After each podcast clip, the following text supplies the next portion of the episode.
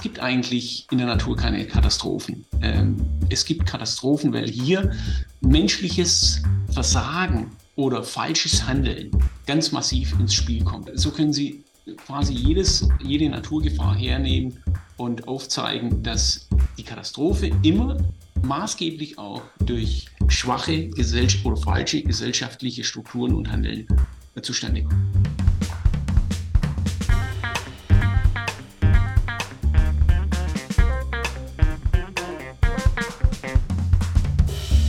Willkommen zur Erststimme, das ist Folge 67. Den Spruch There is no glory in prevention kennen viele möglicherweise noch aus den Hochzeiten von Corona.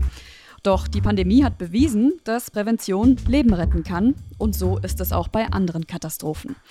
Aber was macht eine gute Katastrophenvorsorge eigentlich aus? Und wie sensibilisiert man Menschen dafür, dass auch wir in Deutschland bestimmten Risiken ausgesetzt sind, wie unter anderem die Flut im Ahrtal gezeigt hat und wir deshalb Maßnahmen treffen müssen. Darüber spreche ich in dieser Folge mit Professor Lothar Schrott. Er leitet den Studiengang Katastrophenvorsorge und Management an der Uni Bonn und forscht seit vielen Jahren unter anderem in den Bereichen Umweltsysteme und Katastrophenschutz. Mein Name ist Sandra Wahle. Ja, erstmal vielen Dank, Herr Schrott, dass Sie sich die Zeit genommen haben für das Gespräch. Sehr gerne, Frau Wahle. Fangen wir doch erstmal bei Ihrer täglichen Arbeit an. Sie sind Leiter des Studiengangs Katastrophenvorsorge und Management an der Universität Bonn. Was für Menschen bilden Sie da aus? Ja, das ist ein außergewöhnlicher Studiengang in mehrfacher Hinsicht, weil er zu den sogenannten weiterbildenden Masterstudiengängen zählt. Äh, das heißt, unsere Studierende kommen aus der Berufswelt und stecken in der Praxis, äh, studieren berufsbegleitend. Und eine Voraussetzung, um überhaupt zugelassen zu werden zu diesem Masterstudiengang, verlangen wir von unseren Studierenden, das müssen sie nachweisen, eine einschlägige dreijährige Berufserfahrung, einschlägig äh, im Kontext der Katastrophenvorsorge und des Managements. Das kann also ein Bereich in der Notfallmedizin sein, das kann aber auch ein Bereich bei einer Bundesbehörde oder bei der Verwaltung sein, wenn es darum geht, äh, Risikokonzepte beispielsweise für Gemeinden zu entwickeln. Das kann, das kann im Bereich der Sozialarbeit sein. Das kann aber auch ganz konkret in Ingenieurstudiengängen sein, wie beispielsweise ähm, Wasserbauingenieure, die ähm, für bestimmte Anlagen zuständig sind im Bereich des Hochwasserschutzes. Also Sie sehen eine sehr breite Palette und dementsprechend ist unser Studiengang auch gerichtet an eine Vielzahl von ähm, Hochschulabsolventen, die alle entweder einen Bachelorabschluss, ein Staatsexamen oder bereits äh, ein einschlägiges äh, Masterstudiengang abgeschlossen haben. Es kommen auch Studierende zu uns tatsächlich, die schon promoviert sind. Beispielsweise Notfallmediziner sind das in der Regel. Also ähm, multidisziplinär, sehr breit und das ist auch eine der großen Herausforderungen dieses Studiengangs. Also da kommen Menschen aus ganz unterschiedlichen Bereichen zusammen.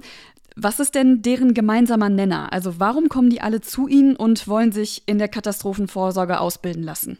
Ja, wie Sie schon sagen, ähm, der gemeinsame Nenner liegt natürlich in diesem Kontext. Was heißt es eigentlich zu einem Generalisten in der Katastrophenvorsorge und im Management ausgebildet zu werden? Denn die Studierenden, die zu uns kommen, sind zunächst einmal Spezialistinnen ihres Faches. Aber unsere global wirksamen Prozesse, wie beispielsweise der Klimawandel oder die steigende Abhängigkeit von kritischer Infrastruktur, die sind natürlich eng und in vielfältiger Weise miteinander vernetzt und in unseren modernen Lebens- und Wirtschaftswelten bergen Gefahren, die wir allgegenwärtig erleben, wie beispielsweise Hochwasser, wie ähm, Hitzeperioden, Pandemien oder technische Havarien, Risiken mit höchstem Schadenspotenzial. Und das Ausmaß wird insbesondere durch die gesellschaftlichen Strukturen und den Entwicklungsstand der Katastrophenvorsorge und die Qualität des Katastrophenmanagements bestimmt. Und dazu benötigen wir Generalisten, die in der Lage sind, vernetzt zu denken und vernetzt zu handeln. Und das haben sie in ihrem Erststudium in der Regel nicht gelernt weil sie dort hochspezialisiert vorgehen. Unsere Studierenden merken aber, ob sie jetzt an einer Klinik tätig sind oder beispielsweise als Landrätin, dass sie in bestimmten Situationen Entscheidungen treffen müssen, Verantwortung tragen müssen und hier ein komplexes Wissen eigentlich abgefragt wird, was sie in ihrem Studium so nicht gelernt haben. Und in diese Lücke stoßen wir und hier versuchen wir sozusagen die unterschiedlichen Fachkenntnisse zusammenzubringen und für das Katastrophenmanagement, insbesondere für die Katastrophenvorsorge, zu nutzen. Bevor wir jetzt tiefer in Ihr Fachgebiet eintauchen, habe ich eine ganz grundsätzliche Frage. Was genau verstehen Sie denn eigentlich unter einer Katastrophe? Ja, der Begriff Katastrophe ist, wenn ich so sagen darf, auch ein schillernder Begriff, ähm, ähnlich wie Risiko. Wir verwenden den Begriff Katastrophe wahrscheinlich in der Alltagssprache viel zu häufig, ohne uns darüber Gedanken zu machen und zu reflektieren. Aber wenn ich vielleicht auf, mal auf eine Metaebene verweisen darf, auf die Vereinten Nationen, und hier gibt es ja auch ein einschlägiges Büro, was sich um die Katastrophenvorsorge kümmert. Und dort ist beispielsweise Katastrophe äh, definiert worden als ein Ereignis, das in einer bestimmten räumlichen und zeitlichen Dimension erfolgt, bei dem eine Gesellschaft in der Regel von einem Naturereignis, und das sind eben in der Regel Naturgefahren, so massiv getroffen wird und so große Verluste an Menschenleben oder materiellen Schäden entstehen, dass gesellschaftliche Strukturen schlichtweg versagen. Ähm, häufig einhergehend mit einer Vielzahl von Verletzten und Todesopfern und im Übrigen alle wesentlichen Funktionen der Gesellschaft in dem betroffenen Raum nicht mehr erfüllt werden können. Das heißt, dass externe Hilfe angefordert werden muss. Andere Organisationen, wie beispielsweise das Bundesamt für Bevölkerungsschutz und Katastrophenhilfe, ähm, definieren Katastrophe ganz ähnlich, vielleicht noch ein bisschen konkreter. Ähm, auch internationale Datenbanken ähm, verwenden diesen Begriff natürlich, um sozusagen Katastrophen auch zu kategorisieren und hier Statistiken abzurufen. Äh, da wird beispielsweise von zehn oder mehr Todesopfern und oder mindestens 100 äh, Verletzten gesprochen. Und ähnliche Kriterien können Sie finden. Äh, es gibt also eine Vielzahl von Definitionen, aber die erstgenannte Definition der Vereinten Nationen fasst es, glaube ich, am umfassendsten zusammen. Aber in den beiden Definitionen, die Sie jetzt genannt haben, ist nicht von einer Überraschung die Rede gewesen. Also das heißt, dass eine Katastrophe jetzt nicht unbedingt etwas sein muss, das sehr plötzlich von heute auf morgen auftritt, oder? Genau, das ist ein ganz wichtiger Punkt, auf den Sie hinweisen. Äh, wir sprechen hier in der Risikoforschung auch von sogenannten Slow Onset oder Rapid Onset äh, Hazards, also zunächst mal Gefahren, aber diese, diese Gefahren können eben zu Katastrophen führen. Und die, die schleichenden so würde man vielleicht äh, ins Deutsche übersetzen, die schleichenden Gefahren, die zu Katastrophen führen. Äh, das ist beispielsweise der Klimawandel. Der ist sozusagen schleichend über uns einher äh.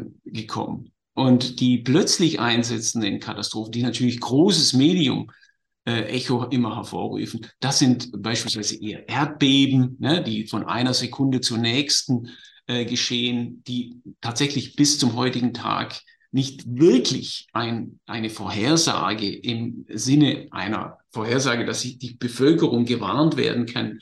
Ähm, das ist tatsächlich bei Erdbeben bis zum heutigen Tage äh, kaum möglich. Ähm, ähnlich ähm, sieht es mit Vulkanausbrüchen aus. Hier sind mittlerweile ähm, dank der Forschung Vorhersagen möglich. Ähm, in, sagen wir mal, in einem Zeitraum von einer halben Stunde bis zu einer Stunde, je nach ähm, je nach Vulkangebiet. Äh, also, wie gesagt, ähm, das ist per se in dieser Definition nicht enthalten, gehört aber natürlich in diesen Risikokontext mitgedacht. Ne? Also, wie müssen wir Vorsorge betreiben? Wie müssen wir Frühwarnung betreiben?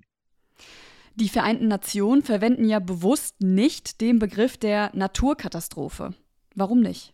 Nun, tatsächlich äh, verwenden die Vereinten Nationen diesen Begriff Natural Disasters, wie sie dazu sagen, nicht mehr.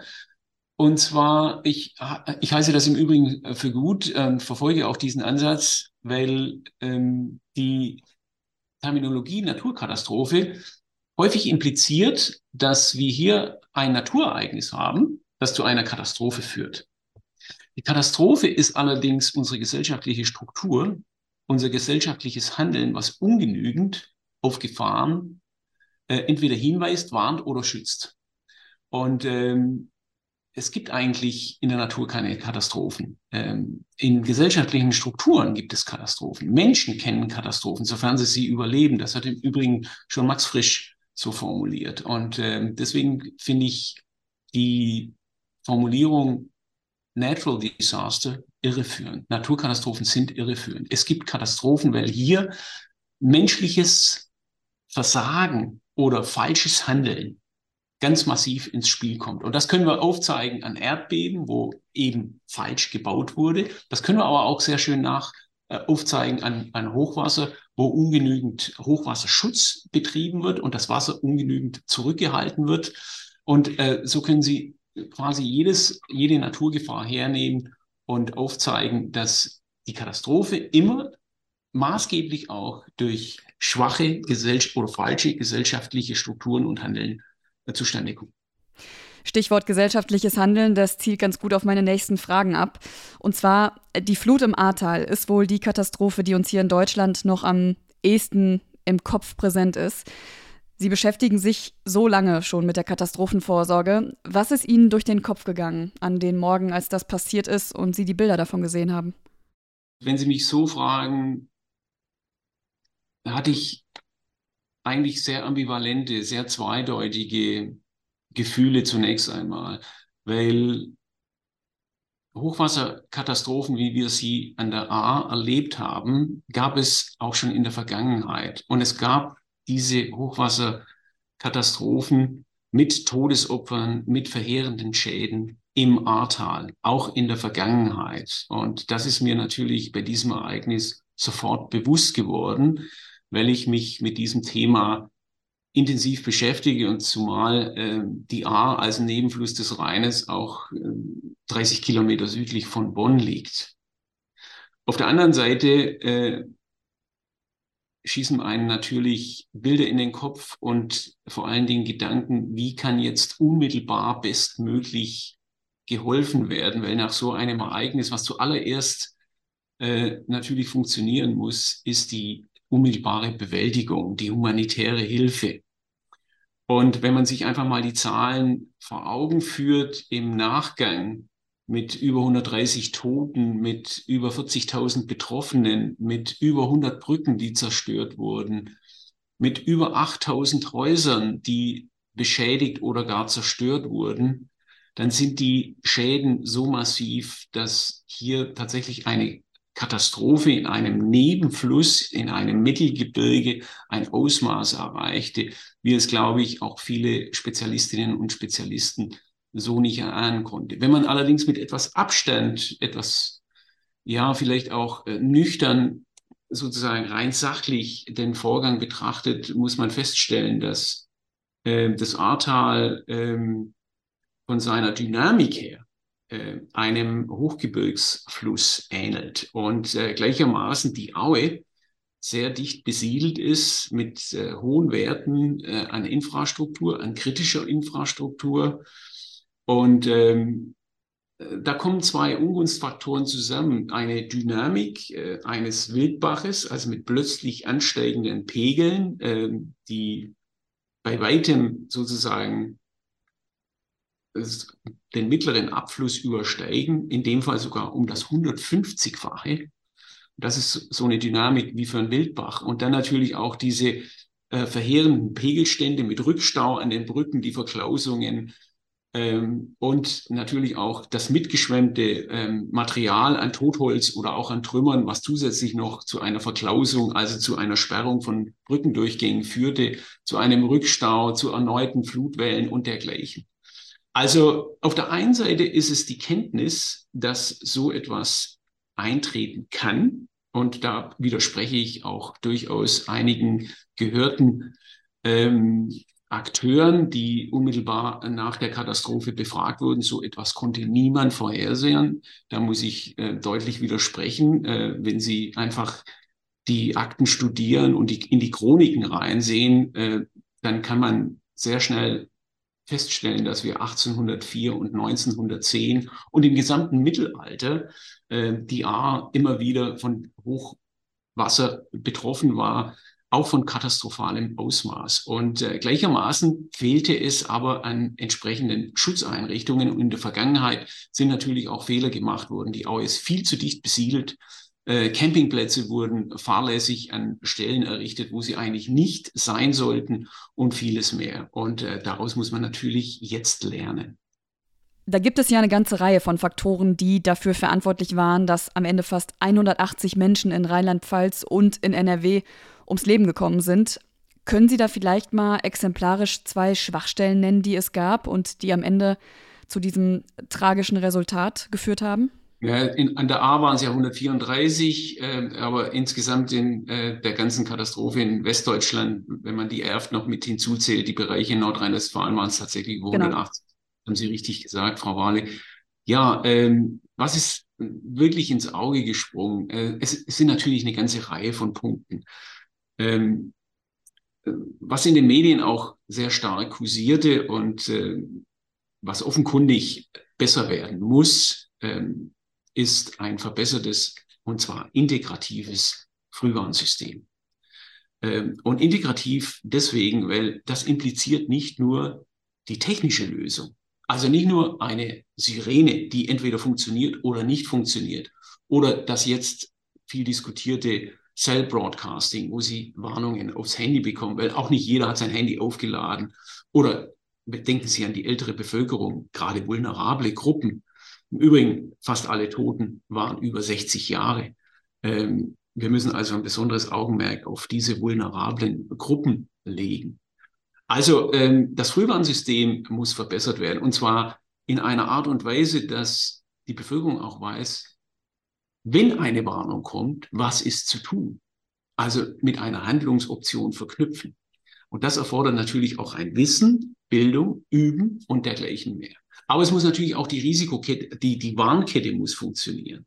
Ne? Also der Deutsche Wetterdienst hat äh, sehr gute Warnungen herausgegeben, aber letzten Endes sind diese Warnungen in der ganzen Kette nicht bis zu den Rettungsdiensten angekommen. Also diese, diese, diese Brüche in der, in, der, in der Übermittlung der Warnungen, äh, das muss deutlich verbessert werden. Und dazu spielt natürlich die Risikokommunikation eine Schlüsselrolle. Also das ist vielleicht ein ganz entscheidender Punkt. Daneben gibt es aber eine ganze Reihe von, ähm, von anderen Punkten, die, glaube ich, überarbeitet werden müssen. Und ähm, dazu zählt beispielsweise auch ähm, unsere, dazu zählen unsere Gefahren- und Risikokarten.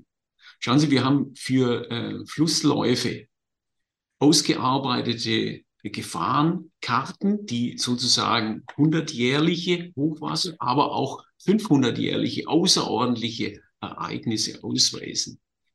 Die basieren allerdings auf Statistiken, auf Messreihen, die durchgehend sind anhand von Pegelständen. Nun ist äh, diese Messreihe der A, reicht nicht bis ins Mittelalter zurück. Das sind Chroniken. Das sind abgeschätzte, auch das Ereignis von 1804 ist eine Hochwasserrekonstruktion. Das heißt, diese Pegelstände beziehungsweise diese Abflussmengen in Kubikmeter pro Sekunde, wir sprechen hier von 1200 Kubikmeter pro Sekunde, das ist der 150-fache Abfluss vom mittleren Abfluss, äh, der fließt in diese Gefahrenkarten oder ist in diese Gefahrenkarten, die vorliegen, die den äh, Wasserwirtschaftsämtern vorliegen und auch den einschlägigen Behörden nicht mit eingeflossen, weil dort auf Messreihen zurückgegangen wird, die durchgehende Pegelstände aufzeichnen. Und das ist eine sehr viel kürzere Messreihe. Und deswegen fallen natürlich die sogenannten hundertjährlichen Ereignisse auch von der Fläche her kleiner aus. Also die hoch überfluteten Flächen fallen kleiner aus. Also diese Gefahrenkarten müssen überarbeitet werden. Die sind mittlerweile überarbeitet worden unter Hinzuziehung der Lehren, die man jetzt gezogen hat. Und im Übrigen müssen natürlich auch die Risikokarten verbessert werden. Darunter werden dann verstanden nicht nur sozusagen, welche Pegelstände wir haben, sondern welche Schäden durch diese Pegelstände hervorgerufen werden. Also welche, welche Gebäude beispielsweise beschädigt werden. Und welche Gebäude sind das überhaupt? Ne? Sind das Krankenhäuser oder äh, sind das Werkhallen oder sind das Wohnhäuser beispielsweise oder Schulen? Also da muss äh, einiges äh, verbessert werden.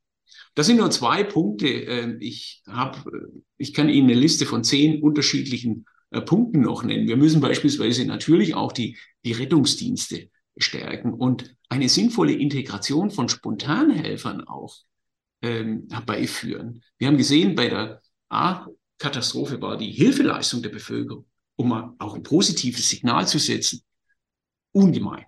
Also die, die, die Bereitschaft zu helfen war riesengroß. Und das ist erstmal ein, ein sehr positives Signal. Aber Sie müssen diese Bereitschaft natürlich auch effizient umsetzen und professionelle Helfer nicht an ihrer Arbeit hindern. Also auch da gibt es Nachholbedarf. Das kann natürlich jetzt auch wissenschaftlich sozusagen aufgearbeitet werden. Wie integriert man eigentlich das Ehrenamt Spontanhelfer? Ideal. Aber es gibt auch so Sachen wie beispielsweise psychosoziale Vor- und Nachsorge. Viele Menschen sind mit einem Trauma äh, behaftet. Wie kann man diesen Menschen helfen? Äh, wir müssen natürlich auch technisch besser werden, wie Raum für den Fluss. Wir müssen dem, dem Fluss einen gewissen Raum zuweisen, damit es in Zukunft nicht wieder zu solchen verheerenden Überschwemmungen und Katastrophen kommt. Also, wo sind Retentionsflächen anzusetzen? Wo müssen Entlastungskanäle vielleicht für ein schneller abfließendes Wasser sorgen? Wie kann man Verklausungen verhindern? Also Brückendimensionen, Brückendurchmesser müssen, müssen anders dimensioniert werden. Da, da sind natürlich auch ähm, entsprechend Ingenieure gefordert. Ähm, das heißt, wir brauchen eine angepasste Nutzung und Neudimensionierung auch von Gebäuden und von Infrastruktur. Also der, der Wiederaufbau muss selbstverständlich unter Berücksichtigung einer veränderten Gefahrenlage und, und einer besseren Nutzung der Auen, einer sicheren Nutzung der Auen erfolgen. Das sind ja jetzt vor allem Punkte gewesen, die eher technischer Natur sind, aber Sie weisen ja in Interviews auch immer wieder darauf hin, dass Bildung so wichtig ist. Also wie bekommt man denn die Gesellschaft dazu, sich auf solche Katastrophen vorzubereiten und inwieweit geht das überhaupt? Ja, Frau Walle, das ist ein ganz wichtiger Punkt. Ähm, schön, dass Sie ähm, mich darauf ansprechen, weil das ist natürlich im Grunde genommen ähm, eine Herzensangelegenheit auch von unserem Studiengang, dieses verbesserte Gefahren- und Risikobewusstsein im Sinne einer positiven Risikokultur zu schaffen. Und äh, da vertrete ich auch eine ganz zentrale These, dass wir, glaube ich, über Bildung, und zwar in allen Phasen des sogenannten Risikokreislaufs, wenn ich von Risikokreislauf spreche, dann meine ich da die Komponenten der Vorsorge, der Katastrophenvorsorge. Also dazu zählen vorbeugende und unmittelbar vorbereitende Maßnahmen, wie beispielsweise ein Warnsystem, aber auch die Nachsorge, nämlich die Bewältigung und den Wiederaufbau. Und in all diesen vier Phasen verbessert die Bildung ganz entscheidend äh, die, das Handeln. Und Bildung ist meines Erachtens hier der Schlüssel eines nicht nur effizienten, sondern vor allen Dingen auch nachhaltigen Katastrophenrisikomanagements. Und wenn ich von Bildung spreche, dann meine ich hier nicht nur die Hochschulen und unseren Studiengang, sondern ich meine hier explizit auch Bildung in die breite Bevölkerung hinein. Was kann ich als Einzelner tun im Sinne einer Vorsorge? Und das fängt natürlich im Kindergarten an, geht über die weiterführenden Schulen. Hierzu haben wir gerade eine spannende Masterarbeit laufen, inwieweit beispielsweise in den Curricula unserer äh, äh Schulen ähm, so etwas bereits verankert ist, eine Katastrophenvorsorge oder eben nicht verankert ist. Und das geht weiter in die Behörden, in die Betriebe hinein. Und ich glaube, hier haben wir äh, einen großen Nachholbedarf. Lassen Sie uns da doch vielleicht noch mal konkreter werden. Also beim Thema Katastrophenvorsorge in Schulen, da musste ich daran denken, dass wir früher geübt haben, wie man sich verhält, wenn es in der Schule brennt oder wo man dann hinläuft. Was stellen Sie sich denn vor für die Katastrophen, die in Deutschland möglich wären? Also geht das von diesen Übungen her in etwa in die gleiche Richtung? Ja, Sie haben es gerade angesprochen. Ne? Brand. Auch das weiß ich aus meiner eigenen Schulzeit. Ähm, das war eigentlich so im Grunde genommen das einzige Katastrophenszenario, mit dem wir konfrontiert wurden. Es ging die Schulglocke an und alle rannten auf den Schulhof. Da gab es dann einen Sammelpunkt, das ist auch wichtig, ähm, ein vermeintlich sicherer Sammelpunkt, sodass sozusagen Platz geschaffen wurde für die Rettungsfahrzeuge und eben auch niemand äh, vergessen wurde in den Klassenzimmern und möglicherweise bei einem Brand zu Schaden kommt. Aber die Gefahrenlage ist mittlerweile vielfältig. Also wir leben ja nicht mehr auf einer, auf einer Insel der Glückseligen, sondern beispielsweise an der A äh, gab es eben in der Vergangenheit immer katastrophale Hochwasser. Und ähm, ich weiß das aus anderen Ländern, dass hier mit regelmäßigem Üben auf diese Gefahrenlage bewusst gemacht wird. Schauen Sie, wenn Sie heute an die A fahren, dann haben Sie da einen lieblichen Fluss, ein Flüsschen, muss man fast sagen, mit, äh, einer Wasser, mit einem Pegelstand von vielleicht 50 bis 60 Zentimeter. Da können Sie durchwarten. Und äh, Sie haben vielleicht einen Abfluss von sechs bis acht Kubikmeter pro Sekunde. Während des Hochwassers hatten wir einen Spitzenabfluss von bis zu 1200 Kubikmeter pro Sekunde. Und das, was ich damit sagen will, wir müssen auf spezifische Gefahren, die natürlich von Region zu Region unterschiedlich sein können. Ne? An der Küste sind es vielleicht eher Sturmfluten, äh, wohingegen in Mittelgebirgen können es eben Hangbewegungen, Hangrutschungen sein oder solch Überschwemmungen. Und äh, im alpinen Raum haben wir es häufig mit Lawinen und, und Felsstürzen zu tun. Also äh, das Setting ist, ist sehr komplex, äh, unterscheidet sich von Region zu Region, muss sozusagen geografisch auch angepasst werden. Und da haben wir, glaube ich, einen gehörigen Nachholbedarf. Es geht also nicht nur um die Brandbekämpfung, sondern äh, die Gefahrenlage ist vielfältig. Das geht natürlich bis zum Amoklauf, ne, bis zu kriminellen Gefahren. Mhm. Auch da haben wir natürlich leider äh, in der Vergangenheit äh, wiederholt äh, dazulernen müssen.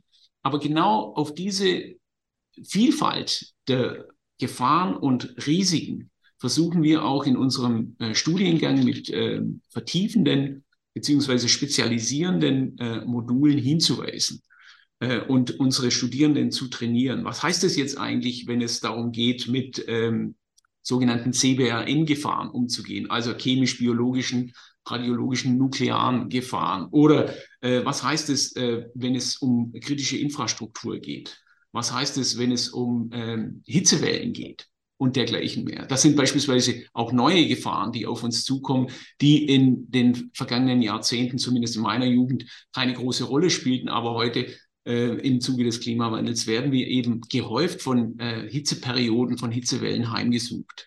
Und da ist Vorsorge zu leisten, sich im Schatten aufzuhalten, genügend zu trinken, all diese Dinge. Wir haben jetzt über verschiedene Akteure gesprochen, unter anderem über die Gesellschaft. Aber was kann denn die Politik tun, um sich besser in Sachen Katastrophenvorsorge aufzustellen? Ja, die Politik ist hier natürlich gefordert. Ähm, und ähm, es gibt einige Grundsatzpapiere, im Grunde genommen von allen ähm, Ampelparteien, äh, die sich bemüht haben, nach der A-Katastrophe und auch nach der Katastrophe in Westdeutschland, nach den äh, Flutereignissen, hier entsprechende ja, wie soll ich sagen, Vorsorgemaßnahmen einzuleiten, ein Bewusstsein zu kreieren und dafür zu werben. Ähm, daneben gibt es natürlich einschlägige Behörden, wie beispielsweise das schon erwähnte Bundesamt für Bevölkerungsschutz und Katastrophenhilfe, ein, ein nachgeordnetes Bundesamt äh, des äh, Bundesinnenministeriums. Ähm, es gibt mittlerweile ein, ähm, ein Kompetenzzentrum, was länderübergreifend äh, wirken soll. Und es gibt natürlich die einschlägigen Bundesländern, äh, die allesamt äh, eine etwas unterschiedliche ähm, Katastrophenschutzregelung haben. Äh, da können Sie auch in den jeweiligen Bundesländern die einschlägigen Definitionen von Katastrophen beispielsweise nachlesen. Also die Politik ist natürlich massiv gefordert, hier ähm, vorsorgend einzugreifen. Man darf allerdings dabei eines nicht vergessen. Ähm, wir haben uns vielleicht in der Vergangenheit auch zu sehr auf die professionellen Institutionen verlassen, dass sie dafür Sorge tragen. Also die Politik kann vieles bewirken, indem sie äh, insbesondere auch bei der Bewältigung und beim Wiederaufbau ähm, entsprechende Mittel bereitstellt. Aber meines Erachtens müssten natürlich auch seitens der Politik Mittel für eine ähm, Vorsorge bereitgestellt werden. Und die Vorsorge kann damit beginnen, dass sie ähm, Hinweise gibt, ähm, in welchem Kontext, in welchem Gefahrenkontext gegebenenfalls äh, wir hier in Deutschland arbeiten und leben.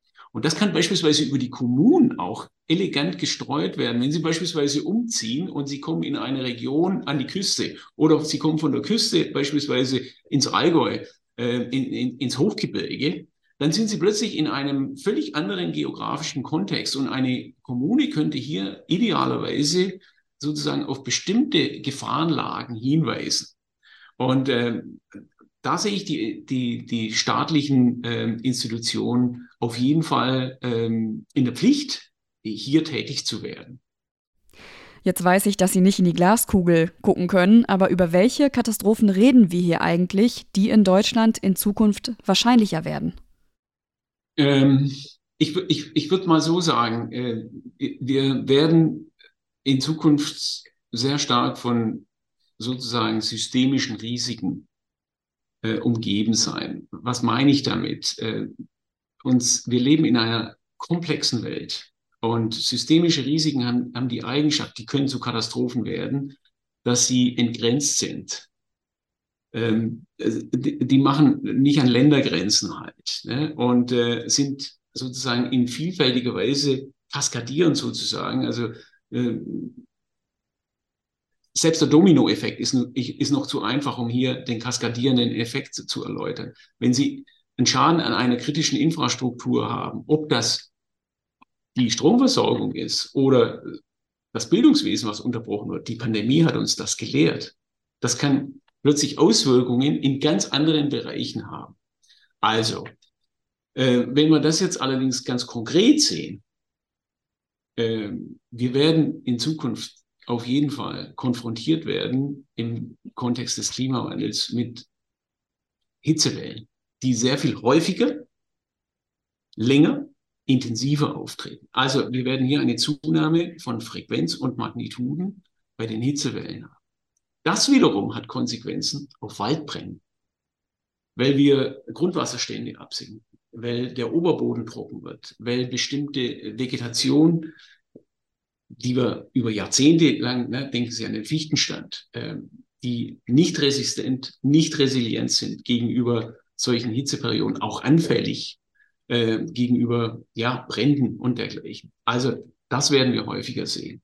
Wir werden aber im gleichen Atemzug, werden immer wieder Hochwasser auch sehen, sowohl an den Nebenflüssen, an den kleineren Einzugsgebieten, als auch an den großen Wasserströmen, obwohl hier ist der Hochwasserschutz, da muss man auch mal positiv sein ist sehr viel äh, dazugelernt worden seit dem äh, Elbe- und äh, Oder-Hochwasser, äh, ist sehr viel besser geworden, vieles besser geworden. Aber wir werden Niedrigwasser erleben. Und das ist auch wieder im Kontext der langanhaltenden Trockenperioden zu sehen. Also die großen Wasserströme werden massive Probleme haben mit der Schifffahrt. Und das wiederum wird die äh, Versorgung insbesondere auch von Energie äh, mit beeinträchtigen. Also Niedrigwasser wird ein Riesenproblem sein. Ähm, wir werden ähm, immer mit ähm, bestimmten Sturmlagen zu kämpfen haben. Wir werden aber auch ähm, neue Infektionskrankheiten ähm, erleben, die wir jetzt möglicherweise noch gar nicht auf dem Schirm haben. Die Pandemie ähm, Covid-19 hat uns äh, hier das eindrücklich äh, vor Augen geführt. Und ähm, wie gesagt, es geht natürlich nicht nur um Deutschland, sondern es geht um einen europäischen Kontext und es geht um einen globalen Kontext. Denken Sie an, an, an, an Reisen äh, beispielsweise, an ob beruflicher Art oder ähm, ähm, privater Natur. Also das sind nur einige Beispiele, die, die aufzeigen werden, dass wir in einer Welt leben werden, die an Naturgefahren, an vielen Naturgefahren in Frequenz und Magnitude zunehmen wird. Wenn ich noch ein Beispiel erwähnen darf, ähm, in dem ich persönlich auch forsche, dann sind das die Gebirgsräume. Die Gebirgsräume sind äh, neben den Polregionen besonders vulnerabel durch den Klimawandel, nicht nur weil das Eis abschmilzt, sondern durch das Abschmelzen des Eises gehen natürlich auch Wasserressourcen verloren. Äh, durch die verloren gegangenen Wasserressourcen sind Oberflächen nicht mehr weiß, sondern sie sind jetzt grau, äh, dunkel, können dadurch natürlich sehr viel mehr Wärme absorbieren. Wir haben hier eine positive Rückkopplung. Das heißt, die Erwärmung nimmt beispielsweise im Alpenraum und in den Polregionen genau aus diesem Grund sehr viel stärker zu als in anderen Regionen. Das wiederum, das Abschmelzen der Gletscher beispielsweise und die Erwärmung äh, der, des Felsens führt dazu, dass unser Permafrost in besonders großen Höhen auftaut und hier verstärkt Felsstürze zu erwarten sind. Auch das zeigen unsere Forschungen.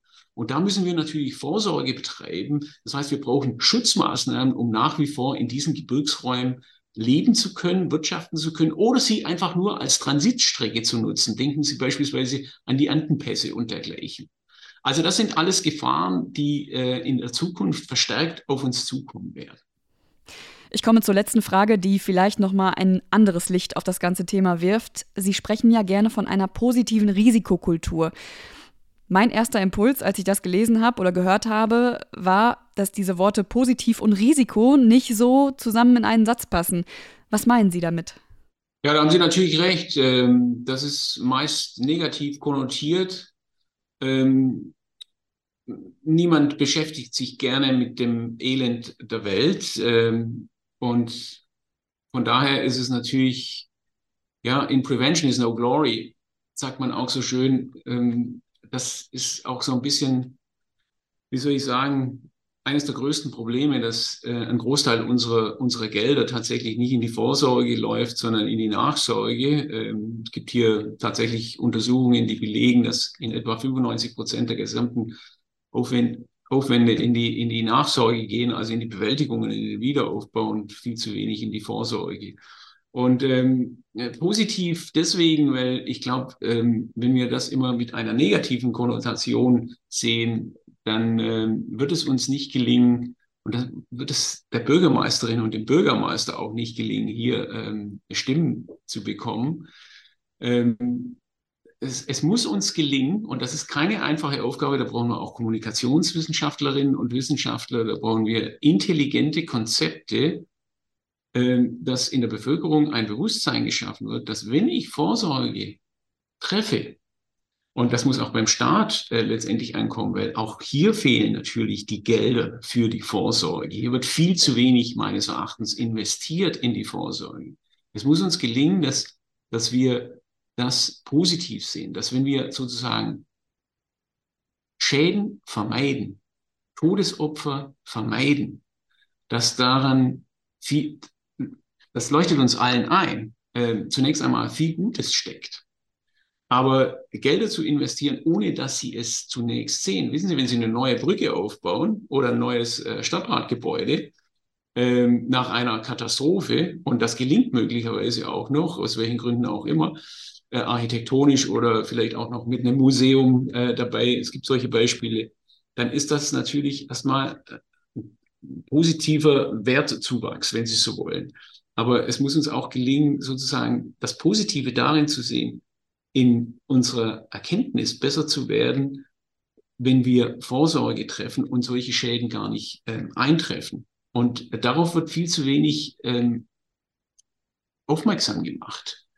Und nochmal, also äh, ich bin kein Spezialist jetzt in der, in der, in, in der, ich bin kein Kommunikationswissenschaftler.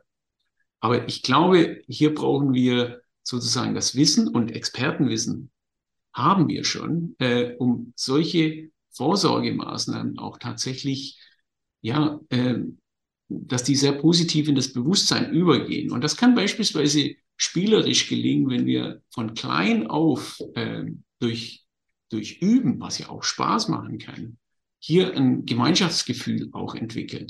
Das zeigen auch die, die vielen freiwilligen Helferinnen und Helfer, dass dieses Bedürfnis äh, da ist. Und sowas in die, in die Vorsorge umzusetzen, ist, glaube ich, ein, ein ganz wesentlicher Punkt. Und Vorsorge ist natürlich umfassend. Das kann Verhalten sein, das, das können aber auch ähm, tatsächlich planerische, ganz konkrete äh, Maßnahmen sein. Und das ist natürlich auch Bildung. Das ist Wissen um mögliche Gefahren.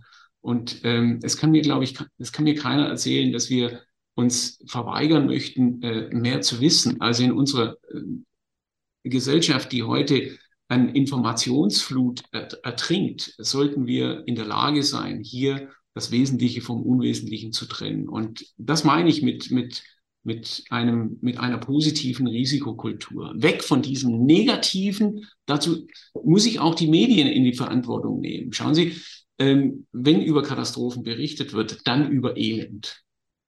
Und ähm, offensichtlich ist das, das verkauft sich offensichtlich gut. Und wir brauchen Konzepte, dass eben nicht nur das Elend verkauft wird, sondern auch Positives sehr gut verkauft wird. Und es ist eigentlich erstaunlich, dass sich sozusagen negative Dinge sehr viel besser verkaufen als, als positive. Ja, vielleicht ist es uns mit dieser Folge ja gelungen, ein etwas positiveres Licht auf das ganze Thema zu werfen, so kompliziert es auch manchmal sein mag. Herr Schrott, vielen Dank für Ihre Zeit, die Einblicke in Ihre Arbeit und die ganzen Einschätzungen zum Thema Katastrophenvorsorge in Deutschland. Mir bleibt jetzt nur noch zu sagen, bleiben Sie gesund. Ja, ich danke für Ihr Interesse äh, an dieser Thematik und ich kann nur hoffen, dass äh, auch von staatlicher Seite die Einsicht wächst, dass wir mehr in Katastrophenvorsorge investieren und investieren im wahrsten Sinne des Wortes, denn zu einer Umsetzung wird auch Geld benötigt. Und meines Erachtens sind wir auf diesem Sektor unterfinanziert.